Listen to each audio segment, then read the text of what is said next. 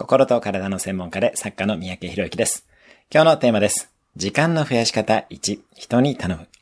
時間だけが人に平等に与えられたものです。よって時間をいかに使うかで人生は決まります。時間を増やす最良の方法は人に頼むこと。特にリーダーは極力実務をしてはいけません。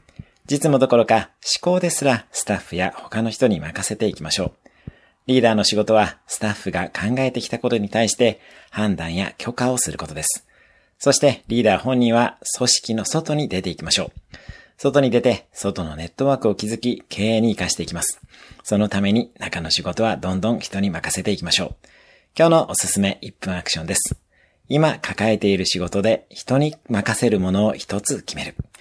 今日も素敵な一日を。いいね、シェアなどいただけると嬉しいです。